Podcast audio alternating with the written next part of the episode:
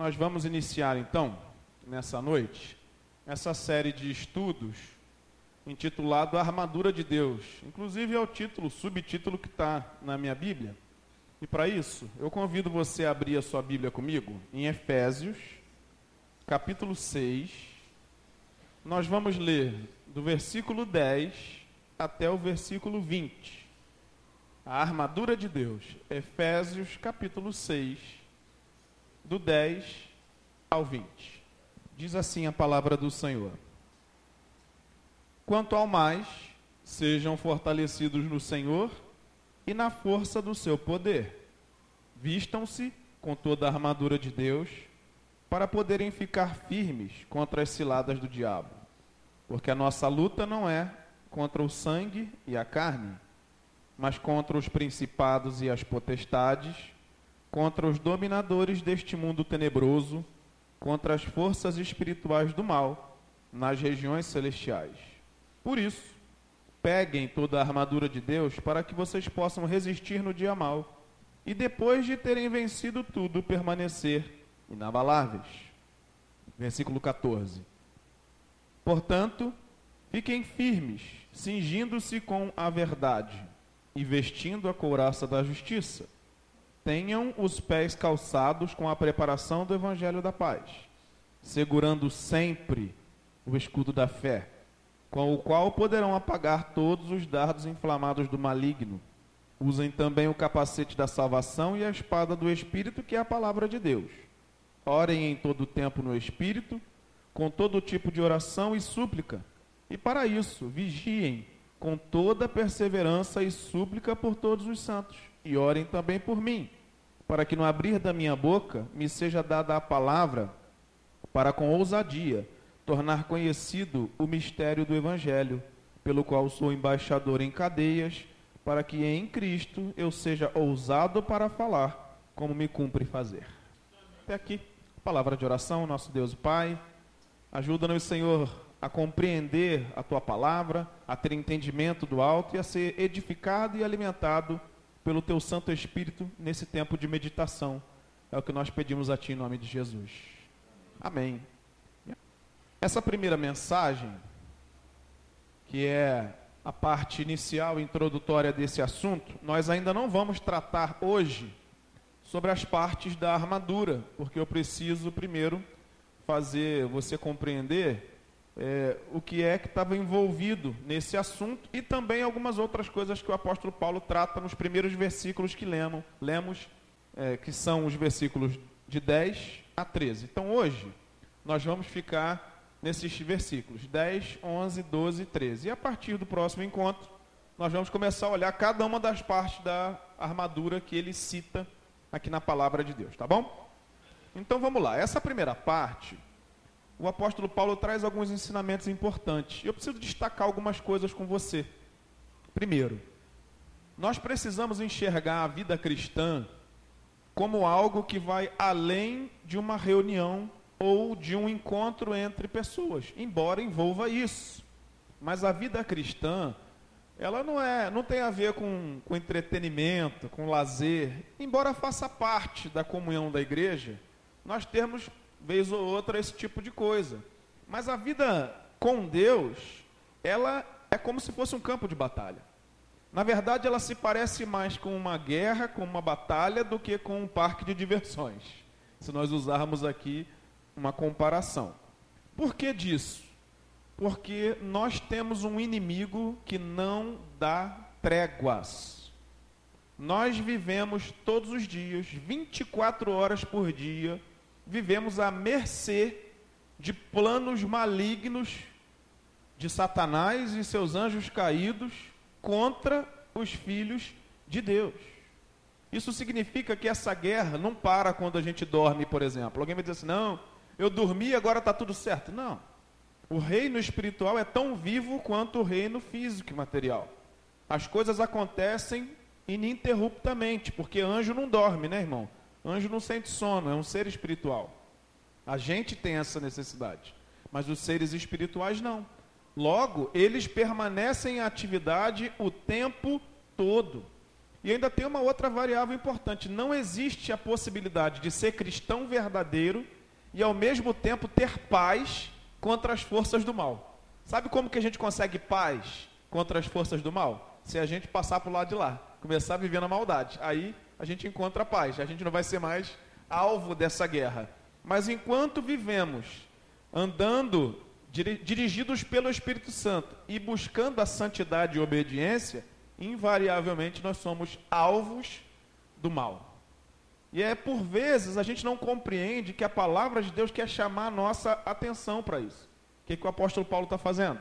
Ele está escrevendo uma carta aos irmãos lá em Éfeso, e ele está no último capítulo dessa carta, ou na última parte, né, porque não tinha capítulo na ocasião. Última parte dessa carta, ele quer alertar aqueles irmãos que todo ensinamento prático que ele deu da vida cristã precisa levar em conta que tudo o que fazemos tem envolvimento espiritual. Não dá para achar que as coisas que a gente faz são só comuns. Não, mas é só mais uma atividade da igreja. Ah, é só mais um culto, é só uma coisa que está acontecendo. Não é só mais uma coisa que está acontecendo. O que fazemos na casa de Deus e na vida cristã tem eco, tem resposta, tem envolvimento na vida espiritual constantemente, se fizermos, fizermos debaixo né, da direção de Deus, obviamente. O que eu quero dizer com isso? Que o apóstolo Paulo, ele estava alertando algo para aquela igreja que serve para mim e serve para você. O apóstolo Paulo estava preso, ok? Ele estava em Roma, preso, e tinha soldados ali na frente dele, soldados romanos, o tempo todo. Era guarda 24 horas, embora era uma prisão domiciliar. Mas tinha um guarda ali vestido, com armadura, e aí você imagina de onde que veio a inspiração, né? Tinha um guarda ali, ele estava fazendo o quê? Na prisão faz o quê? Se dá mais sozinho? Nada. Passando o tempo. E naquilo que ele passa o tempo, ele está buscando a Deus. Ele tinha pedido a Timóteo para mandar os livros dele, a capa dele. Então ele estava ali lendo e escrevendo coisas para poder edificar a vida de pessoas. Dois anos preso em Roma na prisão domiciliar. E agora o que, que ele faz? Observa o soldado romano, ele vê toda aquela armadura dele e ele tem uma inspiração. Diz assim: opa, eu creio que veio do Espírito, né? O Espírito Santo dá essa inspiração a ele. O crente também precisa ter uma armadura, mas não física, uma armadura espiritual. E aí ele descreve as partes dessa armadura olhando para aquele soldado romano. Mas olha, antes dele falar das partes da armadura, sabe como é que ele, ele começa o ensinamento dele? Ele primeiro inicia o ensinamento dizendo não sobre com quem devemos lutar, mas sobre como não devemos olhar essa luta. Ele diz assim: a nossa luta não é. Você percebeu que ele não começa com é? A nossa luta é. Ele começa: a nossa luta não é. O que, que ele está tentando ensinar? Primeiro o que não é a nossa luta, para depois ensinar qual é a nossa luta. Ele diz: a nossa luta não é contra sangue e carne, ou, ou contra seres humanos, né? Traduzindo. Tem versão que está escrito assim. Então Paulo está dizendo assim: embora a gente vai ter dificuldades de relacionamento, vai ter pessoas que lamentavelmente não gostam da gente, que façam algum mal a gente, em última instância a nossa luta não é contra aquela pessoa, não é física, não é material. Em última instância, nós estamos no reino espiritual de Deus e quem é filho de Deus diga aleluia. aleluia. Então, queridos, nós passamos e travamos uma guerra que vai além das questões físicas e humanas. É uma guerra espiritual. E por vezes o povo de Deus não consegue compreender isso e por isso erra terrivelmente, porque luta contra as pessoas erradas ou contra o inimigo errado. Ah, pastor, mas aquele, aquela pessoa assim, assim fez muito mal para mim, eu sei. Eu não tenho dúvida nenhuma que pessoas fazem mal a outras pessoas. Eu não estou duvidando disso, nem dizendo o contrário disso. Eu estou dizendo para você que, em última instância, essa pessoa lamentavelmente está, no mínimo, sofrendo influências do mal para atingir você. No mínimo, para me atingir. Porque a nossa luta não é contra carne e nem sangue. E qual é o problema de não ter esse entendimento adequado? Pense num soldado, faça esse exercício de imaginação comigo. Um soldado que ele recebe um treinamento, e aí na hora que ele vai sair para a batalha, aquele superior dele entrega para ele a arma e fala assim: pode ir, vai lutar. Ele diz contra quem? Ele, não sei. Sai dando tiro para tudo quanto é lado, em quem pegar está valendo. Você acha que essa pessoa está sendo prudente? Claro que não. Não é sair dando tiro para tudo quanto é lado, porque se você fizer isso, certamente você vai acertar pessoas indevidas ou inocentes. Então, da mesma maneira, a gente, como cristão, precisa compreender contra quem lutamos. Qual é a nossa verdadeira luta? Sabe qual é o problema do crente que não entende isso? Que ele começa a atirar para tudo quanto é lado, só que ao lado de um crente tem outro crente. Ao lado do crente tem a própria família. Ao lado do crente tem os seus amigos, seus vizinhos, as pessoas do trabalho. Sabe o que, que acontece?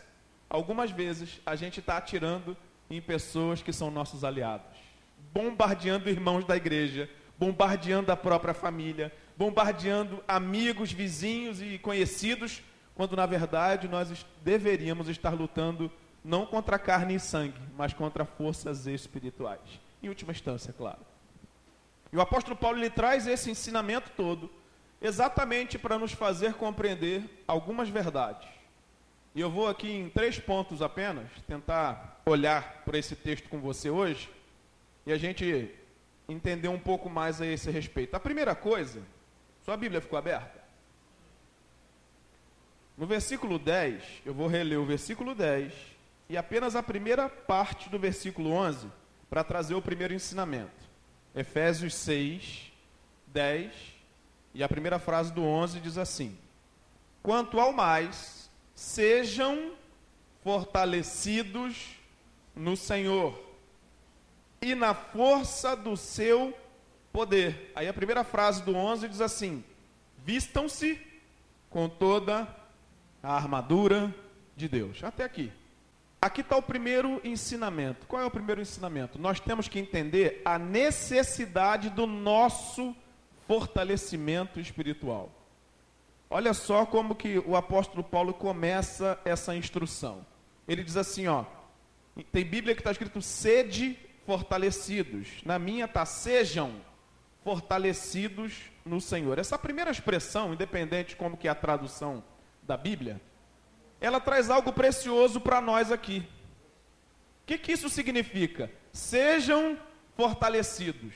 O verbo aqui, a expressão toda, sejam fortalecidos, ela está é, na voz passiva. O que, que isso significa, pastor? Está falando que a gente recebe essa ação sobre nós. Não está dizendo assim, faça você isso, mas não é isso que está escrito. Está dizendo, receba isso. Receba o fortalecimento do Senhor, em outras palavras. Ou, ou você entende essa verdade, ou você vai agir errado. O apóstolo Paulo está dizendo assim: você vai buscar a Deus e Ele vai derramar o poder dele na tua vida. Você está entendendo? O poder não é nosso, o poder é de Deus. Ninguém, de fato, ser humano, vai ter poder. A verdade é que o poder pertence ao Senhor, mas Ele derrama sobre nós esse fortalecimento de poder. Sabe o que isso significa? Que nós temos que buscar ao Senhor para receber fortalecimento de poder. Você entendeu isso? O que é fortalecimento de poder? Imagine comigo agora alguém que está com as mãos levantadas. À medida com que você fica ali os primeiros minutos com a mão levantada, e às vezes o pastor faz isso, né? Levante sua mão, mas ele começa a falar. Aí você está com a mão lá em cima, está acima do nível da cabeça, mas aí o pastor vai falando, ela vai baixando. Vai baixando, vai chegando no nível da orelha, vai chegando no nível do pescoço, daqui a pouco você já botou na, na perna de novo, assim, encostado. Ou sobre a cadeira, não é? Porque a gente vai sentindo o peso do braço e da mão e vai arriando para não ficar muito tempo com a mão erguida. Concorda comigo que isso acontece? O que, que você precisa ali? Você precisa ou que o tempo seja reduzido para você suportar mais, ou que alguém venha aí sustente. Em outra palavra, fortaleça. O que, que é fortalecer? Não é Deus fazer algo por nós necessariamente, não, mas é Ele nos dar a capacidade para fazermos aquilo que precisa fazer. Em outras palavras, é como se Ele segurasse os nossos braços com a sua própria mão. Está entendendo o que é ser fortalecido? Eu busco a Deus, mas Ele me fortalece para que eu possa ir adiante no propósito desta guerra. Isso significa que nós estamos sendo encorajados a enfrentar as forças do mal de frente, mas não com o nosso próprio braço, mas na força do braço do Senhor. O que, que eu preciso compreender então, pastor? É Deus quem nos fortalece para vencer o mal. Você não vai vencer o mal com a sua força de vontade. Com o quanto que você faz isso ou aquilo, nós só venceremos o mal na força do Senhor, o nosso Deus. Para isso, temos que buscar dele para sermos revestidos pelo seu poder. Bem, a outra frase, que é a primeira frase do versículo 11, já diz vistam-se ou revestivos, né? Tem Bíblia que está assim, revestivos, com toda a armadura de Deus. O que, que essa frase nos ensina? Uma pessoa que ia vestir uma armadura, ela, algumas partes da armadura até ficavam sobre a pele, mas outras partes ficavam por cima de peças de roupa. Eles colocavam alguma peça de roupa e por cima daquela peça colocavam a armadura. Porque o propósito da armadura não é vestir alguém, mas é revestir. Ou seja, é proteger. A armadura é para proteger, gente, não é para ficar bonito na foto. Entende isso? A mesma coisa, o apóstolo Paulo, olhando para essa regra aqui, que ele está vendo lá o soldado, ele também fala acerca da vida cristã. Ele diz assim: se no primeiro passo você busca que o poder que pertence a Deus, ou seja, é uma ação de Deus em você, a segunda instrução é: agora a responsabilidade é tua. Que responsabilidade é essa? Vista-se ou revista-se com a armadura de Deus. Você vai buscar a presença de Deus, mas você precisa pegar esses artifícios, esses é, objetos, vou chamar assim, embora sejam espirituais, que Ele coloca à nossa disposição para que nós possamos viver uma vida de acordo com essa guerra que nós estamos é, envolvidos. Mas tem uma frase aqui, uma, um trecho da frase que me chama a atenção. Ele diz: Vistam-se com toda a armadura de. Fala mais alto, de? De quem que é a armadura?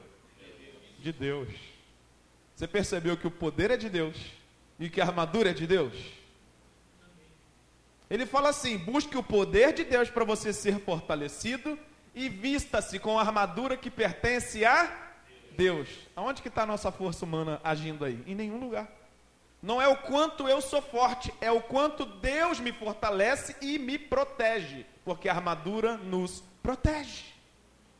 Por isso nós precisamos buscar a presença de Deus. Para isso o que, pastor? O apóstolo Paulo responde na própria palavra que a gente leu, na segunda parte do versículo 11, ele diz: "Para poderem ficar firmes contra as ciladas do diabo. Aí deixa eu falar com você sobre ciladas aqui.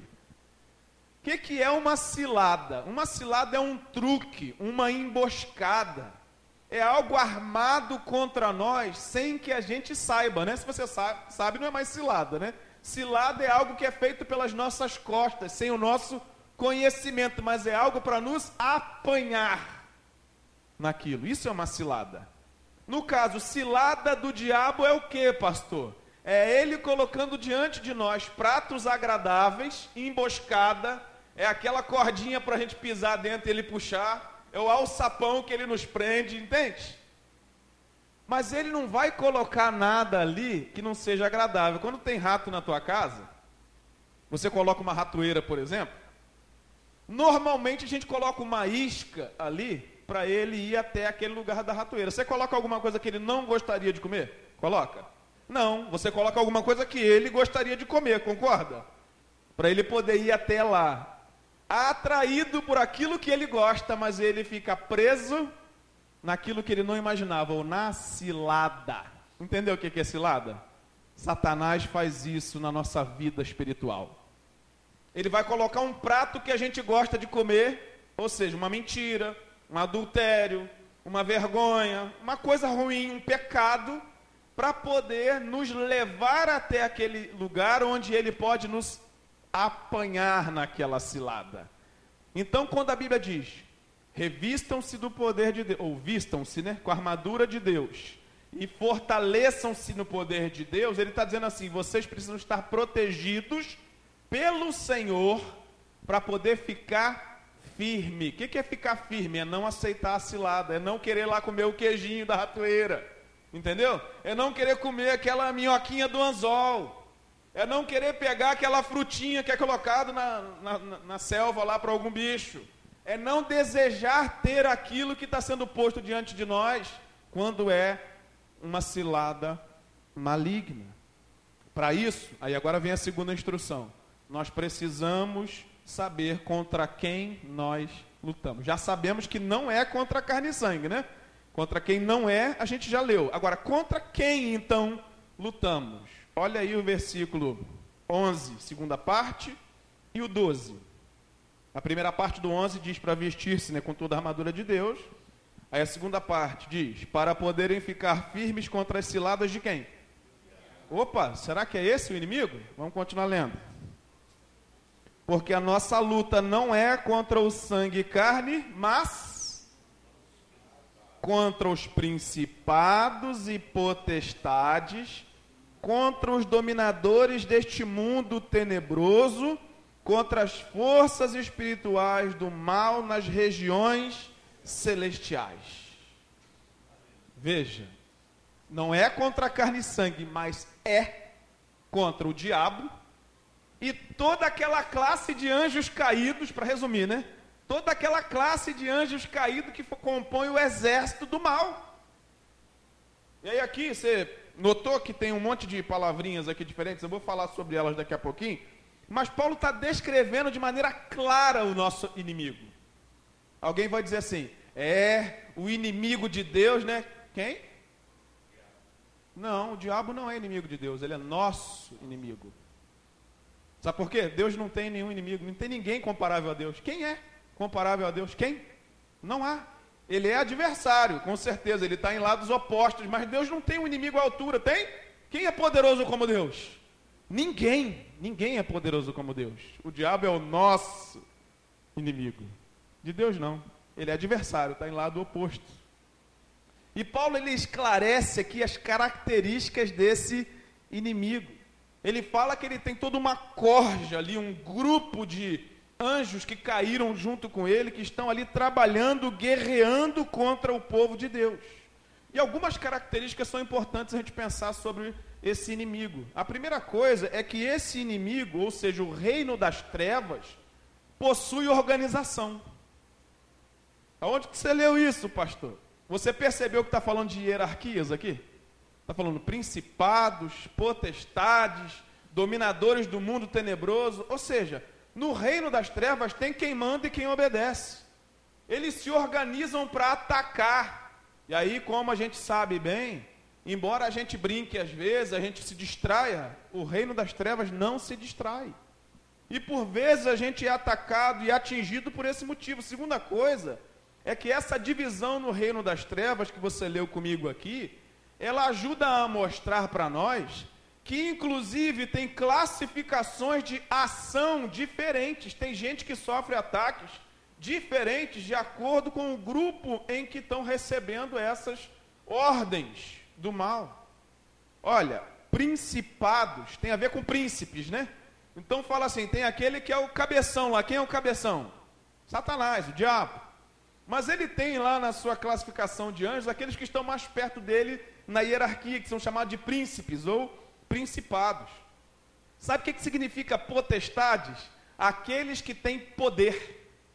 Então, logo está dizendo que tem um grupo que tem um, um, poder específico ou especial. A gente vai falar assim: ah, pastor, mas os demônios não têm poder, não. Bem, os poderes são limitados, mas eles têm sim. Tem sim. A gente fala assim: não, mas o diabo está derrotado. Verdade, Cristo já derrotou, mas ele ainda tem ação no tempo presente. Ele ainda não consumou, Cristo ainda não consumou toda a obra ao ponto dele não agir em nenhuma esfera. A gente precisa ter essa, é, esse entendimento. Dominadores desse mundo tenebroso. Ou seja, as forças malignas que operam no mundo têm hostes malignas que estão ali conduzindo esse mal. O que, que isso significa? Que as pessoas estão endemoniadas? Não necessariamente, mas que elas estão sofrendo influência do reino espiritual nas regiões celestes malignas, esses seres terríveis que estão lá fala de forças espirituais, ou seja, tem uma cadeia de comando ali, onde tem líderes e liderados, cabeças e subalternos, quem manda e quem obedece, atuando contra a igreja, que é a terceira coisa. O reino das trevas se organiza contra o reino da luz. Quem crê que pertence ao reino da luz aí, diga amém. Você entendeu que você está dentro de um reino que está em guerra constante? Você entendeu isso? Não dá para ficar dentro de casa vendo televisão, e aí entenda a ilustração que eu estou usando aqui, distraindo-se como se nada tivesse acontecendo. Você imagina que o povo da Ucrânia, que está vivendo a guerra lá, está todo mundo felizão. Não, vamos para McDonald's, né? Vamos passear na rua, vamos no parque. Você acha que eles estão vivendo assim? Não. Eles estão vivendo em tensão, com medo de morrer. Eles não podem fazer nada do que faziam, eles estão o tempo todo em estado de alerta, porque sabem que estão em guerra. Sabe por que, que às vezes a gente, enquanto cristão, vive distraidamente? Porque a gente se esquece que nós vivemos uma guerra espiritual. O reino das trevas peleja contra o reino da luz. E para cada tipo de pessoa tem uma estratégia diferente. Para cada tipo de situação tem uma ação diferente. Eu vou descrever o inimigo de acordo com a palavra de Deus aqui. A primeira coisa, o nosso inimigo, ele é invisível aos nossos olhos de carne, mas ele é maligno. O que, que significa isso, pastor? Significa que o diabo não tem pena de ninguém. Ele veio para matar, roubar e destruir. Qual é, a, qual é a coisa boa em matar, roubar e destruir? Me fala aí. Onde que você entende e acha que nele vai ter um pouco de pena, de compaixão de alguém? Não há. Ah, mas e se de repente, quem sabe ali na hora? Que na hora não tem isso não. O propósito do nosso inimigo é fazer e promover o mal. Ele já sabe que ele está sentenciado à perdição eterna, porque isso já está decretado. Mas ele vai certamente intentar contra o povo de Deus para poder trazer o mal contra nós. Eu vou falar algumas palavrinhas que a Bíblia usa para descrever Satanás, ó. Assassino, ladrão, mentiroso, destruidor, tentador, maligno, serpente e dragão. Nada do que vimos aqui fala de alguém piedoso e cheio de misericórdia e compaixão, mas de alguém maligno. Mas como ele é invisível aos nossos olhos de carne, a gente por vezes se esquece que nós estamos sim pelejando contra as forças do mal. A Bíblia também fala que ele é astuto e usurpador. O que, que, é astúcia? Vou, vou usar uma outra palavra, esperto, né? Ele age com esperteza contra nós. E usurpar é fazer uso de alguma, alguns artifícios para roubar de nós. É aquilo que a gente leu. Cilada emboscada, armadilha. Sabe o que significa isso? Ele age de maneira dissimulada, ele é mentiroso. Ele finge ser o que não é para nos enganar, ele tem aquela vozinha mansa. E aí entenda que é só uma linguagem figurada que eu estou usando agora, né? Ele tenta nos confundir com uma vozinha mansa, ele se disfarça, ele até se transfigura em anjo de luz, para, se possível, enganar os eleitos. Essa palavra é bíblica ele se bota uma fantasia sobre ele como se ele fosse bom para poder levar pessoas a serem enganadas. E a gente precisa ter cuidado com isso, porque ele age de maneira assustadoramente má. Porém, nós não lutamos só contra a personificação do mal, Satanás, diabo, não. Eu te disse, ele tem um exército no reino das trevas com ele. O inimigo que a gente enfrenta é numeroso, meu irmão e minha irmã.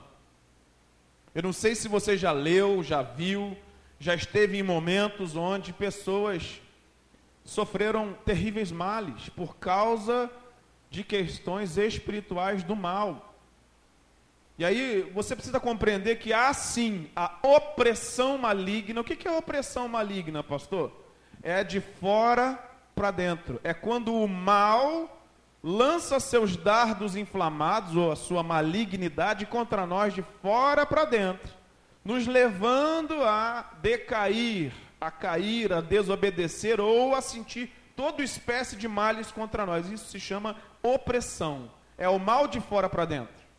Mas tem a possessão. O que, que é possessão? Você vai falar assim, a pessoa está possuído, né? Por espírito maligno. O que, que é isso? É o mal de dentro para fora. É quando os espíritos imundos tomam conta da casinha vazia ali, né, do, da, da vida daquela pessoa, para promover o mal a partir daquela pessoa. A Bíblia fala de enfermidades que tem como causa também ah, essa opressão maligna. Pastor, você está dizendo que toda enfermidade é o demônio? Não. Tem coisa que é do nosso organismo mesmo, você tem que ir no médico, tá? Outras coisas, pode ser. Jesus, em alguns momentos, curou sem expulsar demônio, nenhum, sem expulsar espírito de enfermidade. Em outros momentos, a Bíblia fala assim: e o Senhor expulsou o espírito e aquela pessoa ficou livre. Então a gente tem duas coisas diferentes aí: há enfermidades que são do corpo, tratáveis no médico, com remédio mesmo.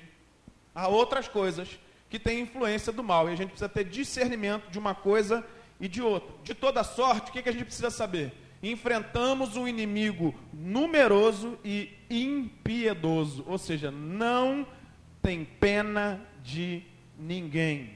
E a última coisa sobre ele, nosso inimigo é oportunista. O que que é oportunista? Ele não dorme, ele não tem pressa, ele espera o momento certo para dar um golpe certeiro. Sabe? quando a pessoa que está acostumada a caçar e ela vai para algum lugar para poder praticar a caça permitida, se você já viu isso, Estados Unidos tem isso, Canadá, outros países do mundo, e aí tem programas de televisão que mostram isso, embora no Brasil a gente não veja isso né, de forma aberta e legalizada. Mas aí você vê lá que o, o caçador, ele monta a sua emboscada, coloca a sua arma e ele espera o momento certo de dar quantos tiros? Quantos? Vou usar um outro exemplo, que agora esse você vai ver no Brasil. Chamado sniper. Já viu o sniper? Que é aquele policial tático que ele trabalha por um tiro. Na verdade, por nenhum, mas se for necessário, um tiro só. Ele se posiciona, e aí, se você já leu a respeito, já viu filmes sobre isso, ele precisa até controlar sua respiração porque o batimento cardíaco dele não pode ultrapassar um número de batidas, porque ele tem que ficar ali paradinho, sem piscar, para dar um tiro único e certeiro quando recebe a ordem para fazê-lo, claramente. Tudo isso fala para a gente de astúcia, fala também de habilidade. O inimigo que a gente luta contra, ele é hábil e ele sabe exatamente o momento de dar o seu golpe. Ele não dá um golpe que não vá nos derrubar. Ah, vou só dar um sustinho nele. Não. É para derrubar. É para quebrar no meio. Você entende? Ele não entra para perder. Por que, que eu estou falando isso tudo? Para botar medo em você? Não. Para te fazer compreender que nós temos que levar a sério o que a Bíblia está falando. A nossa luta não é contra carne nem sangue. E se nós não conhecermos ainda que superficialmente, as características do, do inimigo que a gente está enfrentando, nós vamos enfrentar, sabe com o quê? Com peteca. Pega uma peteca lá, vamos jogar peteca com o inimigo. Pega uma tiradeira e bola de gude que a gente vai fazer isso com o inimigo. Não é assim. A gente precisa entender o que a Bíblia está nos ensinando. Aí eu vou trazer a última instrução de hoje, versículo 13. Por isso, por isso o quê? Por tudo que ele falou, por tudo que ele ensinou aqui. Peguem toda a armadura de Deus para que vocês possam resistir no dia mau e depois de terem vencido tudo, permanecer inabaláveis. Até aqui. A terceira e última instrução de hoje é o propósito que o apóstolo Paulo está ensinando tudo isso. Ele está dizendo aqui: vocês precisam entender que vocês têm que se fortalecer em Deus e no seu forte poder. Vocês precisam vestir a arma, toda a armadura de Deus para poder ao menos duas coisas que vão te levar a uma terceira. Primeiro, resistir no dia mal. Veja que o dia mal aqui está sendo dito como o ambiente ou o dia, o momento em que a gente precisa resistir. Sabe o que isso significa? Ele não está falando assim, aguarda que o dia mal vai passar, senta lá na tua casa, lá e aguarda que o temporal está lá fora, não está dentro, de, dentro da sua casa, não. Não, não é isso que ele está falando. Ele está falando assim: você vai vestir armadura para ela proteger você na hora que você tomar as pancadas. Resistir o dia mal é ficar em pé enquanto o inimigo te empurra para você cair. Você está entendendo o que é resistir o dia mal? É ter força de Deus e ter armadura para quando o mal vier contra nós, e ele vai lançar sim todos os, os seus dardos inflamados contra nós, é eles não penetrarem na dobra da armadura onde você não protegeu direito e atingir teu corpo. Isso é resistir o dia mal. Ele diz assim: o dia mal você tem que resistir somente, as outras coisas você vai vencer. O dia mal você resiste à pancada, as outras coisas você vence. Para quê? Para depois de que tudo isso passar, permaneçam inabaláveis. Sabe o que isso significa, meu irmão? Invariavelmente, nós passamos por momentos de duras provas ao longo da nossa jornada de fé cristã. Nós passamos por momentos terríveis, críticos na nossa vida, sobretudo quando nós sofremos ataques do mal. Deixa eu só abrir um parênteses aqui rápido. A Bíblia chama Satanás de o tentador. O que, que isso significa? Significa que toda tentação é maligna. Toda tentação é maligna, embora a Bíblia fala que cada um é tentado pelo próprio mau desejo do seu coração. Então, não necessariamente, embora toda tentação seja maligna, nem toda tentação é do diabo. Por quê? Algumas tentações têm a ver com o mal que está na gente. Mas eu falei para você que nosso inimigo ele é astuto e usurpador. Ele sabe que a gente é fraco naquilo e que a gente é tentado por aquela coisa. O que, é que ele faz? Ele vai e lança para a gente aquela cilada aqui. Você não é fraco na mentira, aqui um pratinho para você mentir. Ele nos leva ao pecado. Ele leva ao prato que a gente é frágil contra ele, porque ele é o tentador. Deus não tenta ninguém. Provação, sim, Deus pode enviar provação. Provação é, vem de Deus, pode vir de Deus. Mas tentação nunca virá de Deus. Ou tem a ver com o nosso próprio desejo mal que aflorou, ou Satanás que está usurpando contra nós a nossa própria fraqueza. É importante entender isso. Por quê? Porque a Bíblia dá exemplos de pessoas notáveis, mas que no dia mal falharam. Lembra de Sansão? Um homem notável. O Espírito Santo fazia coisas incríveis através da vida dele, mas no dia mal ele fraquejou. Davi, lembra de Davi? Um homem também inspirador, mas que no momento que ele devia estar guardando o coração, ele não conseguiu. Logo, falhou. Lembra de Pedro? Pedro era um homem referência entre os discípulos, mas chegou a ouvir da própria boca de Jesus assim: arreda de mim, Satanás, da boca do próprio Jesus, num dado momento em que ele queria afastar Jesus de entregar-se na cruz do Calvário. Então veja, homens notáveis da Bíblia viveram momentos difíceis e fraquejaram. Por isso é importante a gente saber que nós não somos tão fortes como a gente acha que é. E as forças do mal continuam em ação. Por isso precisamos estar atentos para percebê-las e evitar sofrer o dano delas contra as nossas vidas. Nosso inimigo é persistente. Ele insiste, insiste, insiste e insiste. Então não pense você que a luta acabou. Ela não acabou. Ela continua hoje e ela vai continuar amanhã. E enquanto a gente tiver fôlego de vida, precisamos lutar, fortalecidos pelo Senhor e estarmos guardados pela armadura de Deus. Encerro com o seguinte lembrança para você. A Bíblia diz para a gente, Lucas 4, que Satanás tentou Jesus Cristo. Ele tentou o próprio Filho de Deus. Ele tentou levar o Filho de Deus ao pecado. Não pense você que ele vai te dar trégua, porque não vai. É exatamente por esses motivos todos que nós precisamos saber qual equipamento correto nós precisamos usar nessa batalha. O apóstolo Paulo listou o que, que a gente precisa buscar para estar protegido pelo poder de Deus para essa peleja e é a armadura de Deus. E é o que veremos a partir do próximo encontro que tivermos, a próxima mensagem ou as próximas mensagens vão trabalhar cada uma dessas partes da armadura de Deus para a gente compreender como nos vestirmos ou revestirmos dela para é, nós vencermos essa batalha que está diante de nós e resistir o dia mal. Tá bom?